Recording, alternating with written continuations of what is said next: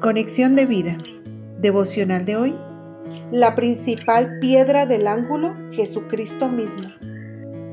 Dispongamos nuestro corazón para la oración inicial. Señor Jesucristo, tú que eres la cabeza de la iglesia, te pido que todos los creyentes del mundo seamos fortalecidos en lo más íntimo de nuestro ser, para que comprendamos toda la dimensión de tu amor revelado por tu sacrificio en la cruz y que ahora nos permite estar unidos en un mismo espíritu, en un edificio espiritual que tú construyes cada día en esta tierra para manifestar tu amor y tu presencia al mundo. Amén. Ahora leamos la palabra de Dios. Efesios capítulo 2 versículos 20 al 22. Edificados sobre el fundamento de los apóstoles y profetas, siendo la principal piedra del ángulo Jesucristo mismo, en quien todo el edificio, bien coordinado, va creciendo para ser un templo santo en el Señor, en quien vosotros también sois juntamente edificados para morada de Dios en el Espíritu. Primera de Pedro capítulo 2 versículo 6. Por lo cual también contiene la escritura, He aquí Pongo en Sión la principal piedra del ángulo, escogida, preciosa, y el que creyere en él no será avergonzado. La reflexión de hoy nos dice, todo el énfasis de estos versículos recae sobre la gloriosa persona de Jesucristo. No solamente nos dio la salvación por medio de su sacrificio en la cruz, sino que también trajo la paz y creó un vínculo indisoluble con todos aquellos que hemos creído en Él. Derribó toda barrera que nos separaba de los judíos e hizo un solo pueblo santo para que le honrara y le sirviera.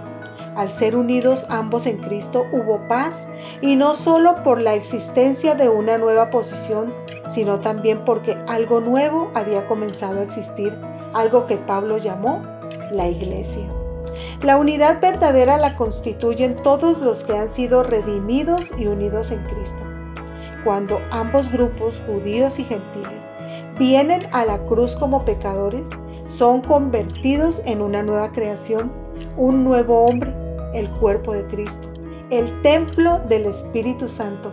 La cruz disolvió todas las barreras que nos separaban de la presencia de Dios como en el templo del Antiguo Testamento, donde habían divisiones y no se podía entrar al lugar santísimo.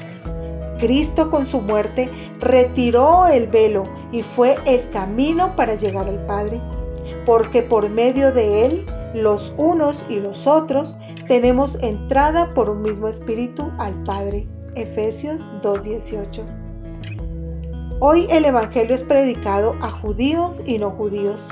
Por eso el mensaje del amor de Dios revelado en Jesucristo llega a todas las personas y a todas las naciones, para que formemos parte de ese edificio espiritual que Dios está edificando. Así que ya no sois extranjeros ni advenedizos, sino conciudadanos de los santos y miembros de la familia de Dios edificados sobre el fundamento de los apóstoles y profetas, siendo la principal piedra del ángulo Jesucristo mismo. Efesios 2, 19 al 20. Ahora, todos somos sus hijos y tenemos la misma ciudadanía en el cielo. El Señor Jesucristo mismo, siendo la principal piedra del ángulo, revela que Él es la roca sobre la cual se edificó la iglesia el apóstol Pablo lo dijo en 1 Corintios 3:11, porque nadie puede poner otro fundamento que el que está puesto, el cual es Jesucristo. Pedro también llamó a Jesucristo la piedra angular sobre la cual su iglesia sería constituida. La obra todavía no ha sido terminada.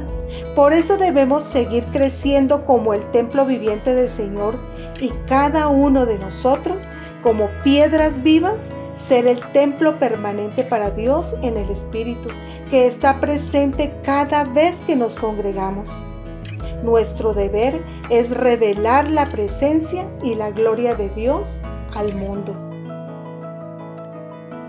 Visítanos en www.conexiondevida.org. Descarga nuestras aplicaciones móviles y síguenos en nuestras redes sociales.